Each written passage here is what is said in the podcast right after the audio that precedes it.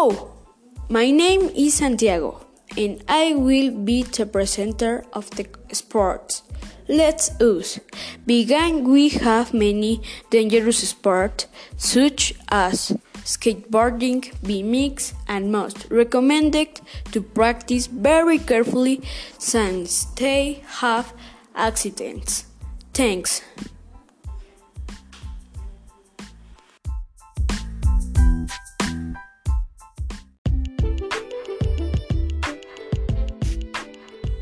I am Santiago. I have you ever eaten chocolate? When kids are not eating chocolate, they the green very fast. Do you can there are many kinds of chocolate, candy bar, caramel, and hot chocolate. How no many so is better to chocolate and vegetables. Keep mine. Bye bye.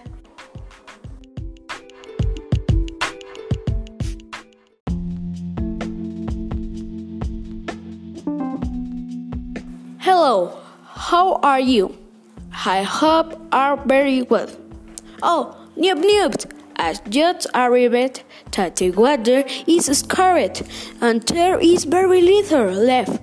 We hope the population not panic had not drink fresh water, since it might be contaminated. Bye bye.